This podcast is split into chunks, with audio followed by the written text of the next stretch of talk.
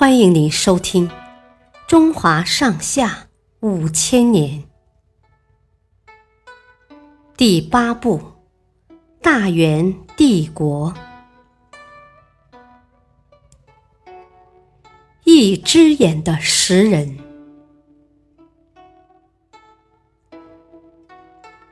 公元一三四四年夏季，黄河中下游一带。连续下了二十多天的暴雨，导致河水泛滥成灾，吞没了几十个州县，冲毁了无数民居，淹死了成千上万的百姓。洪水退后，又是一连几个月的干旱，刚长出的秧苗大部分都枯死了，铺天盖地的蝗虫又将快要枯萎的庄稼。吃了个精光。黄河泛滥，冲垮了官方的盐场。官府下令，让流离失所的十五万民工日夜开工，疏通黄河。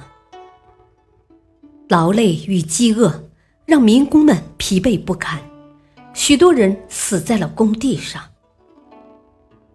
白莲教的首领韩山童与徒弟。刘福通觉得已经到了推翻元朝黑暗统治的时候了，于是他们编了一首民谣：“识人一只眼，挑动黄河天下反。”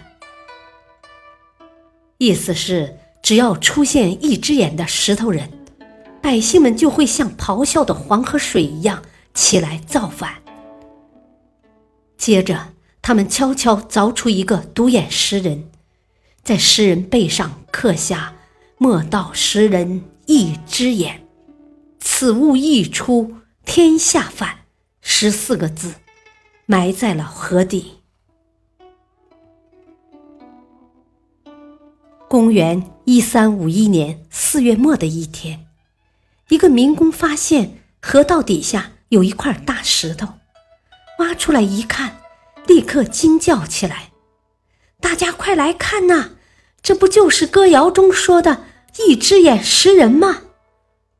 他的背上还刻着字，真是太神奇了！”